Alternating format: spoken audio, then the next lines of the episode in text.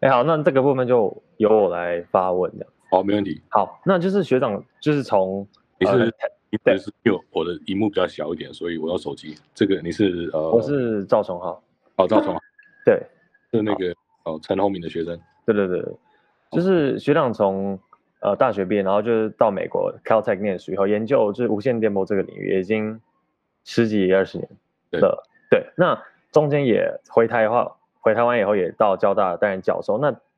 具体说从学界到创业这个转折是什么契机让学长决定要投入创业这个领域？呃，什么契机？我觉得呃，其实也蛮巧，就是说刚好有呃，因为说在做到后期的时候，一方面是觉得，一方面是觉得说学校做的规模其实是有限的，因为。呃呃，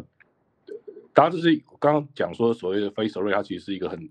一般的 general 的一个一个一个一个名词嘛，因为就像是比如说说 AI，其实它其实或 even 是 deep learning，它其实里面有很多指的指的不同的方法，然后不同的可能不同的子学门等等的。那同样在所谓的电子扫描也是一样的，哦，它也是有很多。小有一些子学门等等的哈，那那那那那那时候是在交大期间，大概就是说把主要的几个子学门的各种状况，大概都一方面偷研究的过程之中都搞得非常清楚，另外一方面是也知道说，哎，怎么样去做，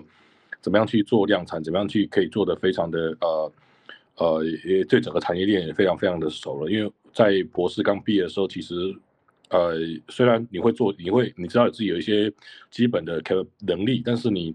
对整个产业的脉络其实也还是不够不够清楚的，那对整个整个整个全球的状况也没有那么清楚。那经过交大那几年的话，就也就非常非常清楚了哈。然后至于说怎么样，呃，一个一个一个一个一个时间点说在创业，呃呃也我也不完全确定。那时候是感觉说依稀感觉到就是说我我感觉到是呃。我们呃，我们在做这个这个这个 research 的时候，发现说，这个产业大家已经已经走了，因为你有些想法，产业如果你因为如果不做制造的话，得要透过其他供应链来做，那整个供应链大概已经大致上成熟了。那市场需求上，呃，有几个明确的，比如说呃，太空产业，比如说 defense 产业，在在过去这几年，其实非常的有有。有那个需求哦，需求原因一部分是呃 SpaceX，一部分是 Trump's 呃跟跟呃美国跟中国的的 intention 让整个全球的 defense 的 intention 都非常很高，所以这两者两两者的需求的带动之下，我们觉得说，哎，那个其实是大致上已经存在，不管是。需求端已经有成熟了，哦，已经已经已经至少已经有短有一个有一个需求的窗口出来了。因为创业你还是要看那个需求的窗口，然后产业大概也可以也能够也能够 match 到这个需求的哈，所以基本上我就在那个时间点做。那当然它中间过程过程也是也蛮多蛮多蛮多很多很多很多很多东西要做，但是大致上就是说大大方向大致上就是需求窗口看到了，然后。呃，产业觉得这边也供应链也也开始完整了哈，所以所以呃，至少一部分的供应大一部分比较重要的部分已经完整了哈，所以然后然后在整体的产品上，我觉得我们也觉得找到一个好的好的一个一个一个一个一个切入点这样子哦，所以大概整体的方向来说的话，就是那个是一个不错的点这样子哦，大大致上是这样子。嗯，那像学长刚刚讲到说。就是学界就是可能会研究很多子学门，然后每可能在学界就是把很多子学门都研究到精通这样子。那说开始创业后，可能就把这些学门做成一个系统，所以这是学界跟业界的一个差差别。那就是，但是应该也有其他的，就学界跟业界不同的地方。那学长在就是从教授到创业到业界这个转折过过程中，就是这个开发产品有没有什么不同？有没有什么其他不同的地方？我觉得学界的话，一个学界的不同跟业界一个最大不同是，学界的话你要找找一些新的题目，然后找一些有挑战但是有潜力或不一定做出来题目。可是业界相反，业界的话我一定是找一定可以做出来，然后成本最低的方法。对，所以所以这是一个很大的不同。那那但是呃，学界的经验对我的一个最大的帮助，就是我觉得这对 MPG 如果看远点的话，一个大帮助是。我在做我我现在在业界做决策的时候，其实我我很很容易就可以判断说怎么样做是最风险最低的，因为我大致上都已经。参与过或者是我读过，至少我都读过，所以所以基本上，呃，在做判断的时候会会会相对上就是减少到不少时间，这样就我们就直接哦这样，这个如果这个 application 得要这样做，那那因为这样做的话，它的它可能它的风险最低，但它的它的成本最低，或者它的它的速度我们可以完成时间最快等等的，那我就很快就会知道这样子。那因为每一个方每一个子学门或每一个方法，它可能有各自的优优优缺点，所以它不大也也也它有各。不见得说有办法一个一个方法适用于所有的所有状况这样子，那一个同一个问题可能有好几个方法可以解，所以呃等于是呃对某部分的经验，因为那部分在事物上已经广广泛的事物过很多种状况，所以会让我在业界的时候，在下决定的时候准确率大幅提升。简单讲是是这样子，对。哦，那像刚学长讲到就是说呃。在业界，其实需要你会做的就是说，你确定，你肯已经确定说他这个想法一定可以量产。那在学界，就是你要想一个比较新颖的点子，所以需要，所以需要你其实是比较喜欢，应该说就是你就是业界有个拉力嘛啊，但是学界应该有它相应的吸引的地方。但是看起来是说业界这个你要能够量产这个点是比较吸引你，是吗？呃，业界应该说，因为业界第一个考量就是要赚钱，我必须要再赚。对，然后最短时间用最少资金把，嗯，把把这个把钱赚赚回来嘛，所以 所以所以呃，我觉得业界这个没什么好想，就是然后能够，我其实最主要考量就是怎么样在最短时间把，不管你投资，因为你要做一个东西都会投入一些资金，所以你希望或是一些能力等等的，好这都可以转成资金。那你希望最短时间之内把你的任何的投资都赚回来，所以业界的考量就是很单纯是这样子而已。嗯，当然还有一些考量，我们也是。在也是有做一些比较长期的一些 study 哈，但是当最大差别是这样。那学习有时候你会为了一些比较刁钻的问题，或者是你可能，哎，在在整个知识的领域里面，哦，有有有几块，可能从业界角度是完整，可是从知识角度来看，哎，好像这个人类知识如果缺这一块，好像没办法，没办法整个整个整个整个呃领域非常。清楚的状况之下，你就会为了这个问题去去 study 那个空缺出来的那一块。那那可能是从从产业上，可能这投资不是很有效益哦。那那那那两个方向是是不大一样。可是他可能学习在做这个事情的时候，他可能是为了其他更高远的目的这样子。OK，为了二十年后的应用。好，那呃，可是二十年后公司可能公司可能就就不存在哈。所以所以所以呃，学界跟业界这方面是有。有有比较大的不同，但是从如果从呃，觉得我觉得大波或 CS 来说的话，其实大部分的题目啊，其实跟除非真的做太刁钻了，否则跟市场大家都不会差太远了。所以呃，虽然说有一点不是完全符合市场，可是基本上要 fit 完全 fit 市场，其实要转的是也是可以呃，也是可以动，也是可以转蛮快这样子。对，所以嗯，整个整个状态大概是这样，嗯。那就是学长刚刚讲到，就是创业也是资金也是很重要一环，就是那那个资金的部分，特别是学长现在做的是呃雷达，然后又所以这个跟硬体就也会碰到非常多的硬体，对，那就跟软体公司现在很多那种新创都是软体公司，然后那软体公司他们所需要这个设备的这个呃需求，就是远远比不上要做可能做雷达公司，那所以说这些做硬体的公司需要的资金一定是更多的。那学长在一开始怎么样招募到，就是募资到这些很多的经费？呃，这个是很蛮有趣的问题。呃，你你你经费是永远不管你募多少，它，基本上都一定会初期一定都不够用的。嗯，所以呃，我们的做法是是通过谈的方式来做。我们跟客户谈，请他提尽早付付预付款，然后嗯。要付钱的，对。那因为客户如果很，因为看看客户有多需要，那客户有有哪些选项，所以这是现在是商业行为，表示一切都可以谈判的。所以，呃，你目标是要让呃尽量让客户减少客户呃的呃大体上就是你你的希望尽尽可能呃收入一些一些现金进公司嘛，吼。所以你的做法就是让想办法呃让客户很 comfortable 在很早期的时候就 commit 把一些。一些他们的呃呃的费用给他付出来这样子，所以大概是一个初期，大概是一个一个这样。那我们在做 aerospace defense，因为行业上普遍已经有这样子的一个一个一个习惯的哈，所以他们其实大部分的状况都是呃有分阶段付款，然后所以所以所以达到一个程度，他们就会付款，所以所以呃这个跟产业也有关系这样子，对，嗯，那也是为什么开始头头两年呃头一开始公司创业的时候会 focus 在为主，因为它会呃。他会，他会，呃，他会降低这件事情。我不需要产品完全做完，我只要做到，因因为其他竞争对手也也是拿到订单之后才会做。那这个好，这个好处。那那如果是既然是这样子的话，就是呃，我们如果是系统上确实有一些新的新的一些独特的地方的话，我就可以跟他们去 approach 说，OK，那。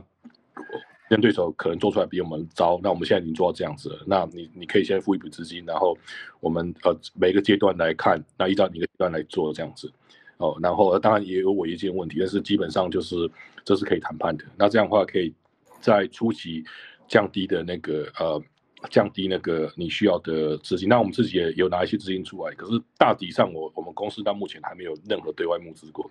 除了那种个人投资人那种之外。呃，就是几个，那大致上都是以客户、客户以以跟客户的呃谈判为主这样子。嗯，对。那今年开始有，因为今年到第三年了，所以整个状况要更好了，所以呃会今年会开始帮一些客户，就是因为今年会开始进入一些工业级市场，那是无人机这一块，所以我们的做法都会用前几年的盈余去投资一些科技，然后把它卖出去。好，所以所以那当然呃。卖完之后，客户还是要付预付款，我们才会量产哦。所以大概是头几年的比重，主要是会尽量让客户尽早的付预付款。那现在的话，会客户呃，现在所以因为市场的关系，那现在的话逐渐往往端往哎往低价端移。往低价端移的话，厂商本身要准备资金就要更多啊。那那因为公司的阶段不同，所以我们就可以逐渐往那边去移动这样子。嗯，啊，那跟公司的阶段也有关系。那我觉得从新创的角度。来看的话，呃，这样大减少在初期所需要的投资人的资金，好，那那因为尽早把把把把 sales 就把它拉进来，好，那你你一开始手上如果有几个亿可以用，其实你后面就很好做了，哦，大概是，那呃呃，这个没有什么绝对的方式，只说在当下的。的，我们找到一个我，我们找到一个方法可以做到这些事情。那每个产业都不大，的都都不大一样这样子。那所以呃呃，我觉得我们我们在整个这这个方式在业台湾业绩是非常非常少的。对，嗯。我想知道，就是说像学长，因为学长你们是新创公司，那就也也也应该有其他公司也是在做这个雷达的东西嘛？那那些公司的 foundation 一定是比你们多。那我想要知道说，那那你当时怎么跟那些你们新的客户谈判，就他们为什么会选择一个新创？那比起说可能已经有很背后有很多资源的其他公司，那他们他们怎么样？为什么他们会相信你们而不是他们这样子？我觉得你从他的痛点去去切入吧。哦，比如呃，我们的做法就是呃切痛点。以风呃以风力发电的这个 case 来说，呃，他 care 是我们的。重量哈，比如我们，比如我们，我们有很多竞争对手。那竞争对手他可能有一些现成的产品，然后但但他可能是传统雷达。那不管怎么样，他最后要做做鸟类的 detection。那做鸟类 detection 的时候，呃，这这当然是一个基本的 performance 的 require 一些一些一些要求。然后，但是回头过来有一个有一个根本的问题，根本问题就是说，雷达要装在风机发电机上，这件事情怎么做？他们要然后维修要怎么做？所以他他第一个是他把雷达哦搬到。风力发电机那个风力发电的那个那个那个那个一个 platform working platform 上，哦，那那那这样子这件事情怎么做呢？这件事情就要看这个东西到底有多大。如果东西是一公斤的话，我就放在口袋里面，我就拿上去，我就我就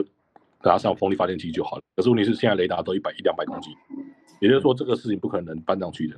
那我们的我们这件事情做法就是说，好，那我们就设计一款。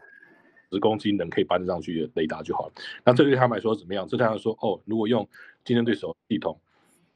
哦，它可以 work。可是我一百公斤，我要租一艘船，然后租一个吊挂，然后去，我要先先把先把这个东西先用一台车装到那个船上，船上再到到到到风力发电底下，然后再把吊挂升上去，升上去再吊，再从那个平台上拉下来，再把船把它拉上去。这过程。这是 case one，我们今天对手。那 case two，我们哦，我就跟他讲，没关系，我们这个东西可以装，可以装进一个，可以比如说一个人可以背得动，所以你就只要是个人跟着你们工作船上去，然后就顺着楼梯爬上去，然后加起来就可以了。那你从他角度来看，我靠，我解决掉一个逻辑性，我我我我同样是 performance，可是我们解决掉另外一个是逻辑性问题。嗯，那等等的每一个市场，那我刚好提到就是说我们这边的话，公的话是尽量呃轻量化使用，呃容易使用哈。那当然还有一些呃一些软便一些问题等等的。那那那那你会有一个客户很很很很很独特的痛点，那他们可能没有想到。那你你你你你你可以你三炮跟他们聊天之后，就会发现说你的产品具有这样子的一个一个一个优势，这样子。所以大概是大概是这样子。哦，那像你们就是像你们跟这些公司 propose 你们的点子的时候，你们就你们因为是硬体，硬体要的 prototype 的那个就需要的完整度，就要达到一定的完整度，一定不是是比软体还高的。就你们可能要做出一个一个东西，至少可以用的东西。那你们就是要你们要做到怎么样程度，那些客户才会才会买单？就就是把核心科技做出来。嗯，核心科技，所以完整的东西也还不用给他们看到。呃，和完整的空气可能太贵啊。比如说这个，假设这个专案是是五亿，那我不可能出五亿去做，那也许是是一亿或两亿，那我不可能出一两亿帮他做这个东西，但我可能会投资几百万去做一个一个一个最里面最难的地方。哦，那这个做完之后，他们就被能够被说服说我们有剩下的事情，他只要有资金就可以了。哦，OK，了解。那我觉得我再问一个问题，好，就是。就学长创业到现在，就像你说是迈入第三年。那在这过程中，学长你觉得遇到最大的一个困难是什么？最最最大的瓶颈？我觉得每个阶段的瓶颈都每每一个阶段都都不一样，对。然后然后呃呃，也是我觉得每每一年的状态都都都都不一样了，对啊。那一开始可能呃，而且我觉得。一比如说一开始你可能就是整个 team 还没 ready 啊，那你的你的你的你的营业的方向、初期的客户都还没确定的，所以一开始第一年大家在做这些事，一两年大家都做这些事情嘛。那那呃第二年开始你的规模会拉大嘛，那第二年拉大之后你会有你会有呃也这样会有重复有这样问题嘛？那那现在规模又在更大，就会有我们会有一些制度上的要调整啊，然后整个团队要再变得更强啊，然后然后然后整个这个。整个培训的系统啊，能力的系统啊，还要再更更更更优化等等的啊。然后每一年的问题都不大一样，那整个整个业绩的销售方式可能要更更 scalable 一点，对啊，就是说，因为你量拉大之后，你的销售员必须要他的他的 revenue，他每个人 cover revenue 要更大，然后产品要逐渐的标准化，所以一直都会有一些一些新的新的问题啊。那呃。对，所以呃，每年的问题都不一样，这样子。那我觉得我们的做法就是，呃，每一个阶段就是给自己设一些 highlight 一些问题，然后然后把能量、把精力尽量去其实搞清楚，说目前我这一季或这两季最重要的事情是什么。因为你你说你说问题都可以花你的时间嘛，那你你要 prioritize 说我的我到底我真正哪一个东西解掉之后可以，比如说你这些问题，你可能存在很多种。每一个每一个面向都会有问题，那每个面向的问题其实都有关联。那你要呃最容易利用起时间的方法，然后去把能量全部花在那个那个上面。哦，所以所以我每每每一个每一季的话，当然还有很多问题我可以做，但是我会我就会我就会把自己 focus 在一两点上，然后把这一两点做到做到好这样子。那我就把它做到。做到好也是做到极致也是蛮重要的，因为你做完之后，如果一个东西把它你花了时间，可是没有做到好，你下个你之后再回来做的话，你到时候会永远做不完。所以另外方式就是你在你在挑完这个这个特定的东西之后，你就把全力就把这个东西做到尽可能这一块，不管这一块是什么，它可能是业务系统，它可能是一个人力系统，它可能是可能是管理面的东西，也可能是产品面的东西都有可能。那你就我们尽量把那块做到极致这样子。那那做到极致之后，你至少极致的定义是说至少。有一段时间之内不用再回来处理这，不用再回来反复再做这样子，啊，这样这样就是说，嗯，然后持续这个过程这样子，对啊，嗯，所以所以呃，大大概是大概是这样子。OK，好，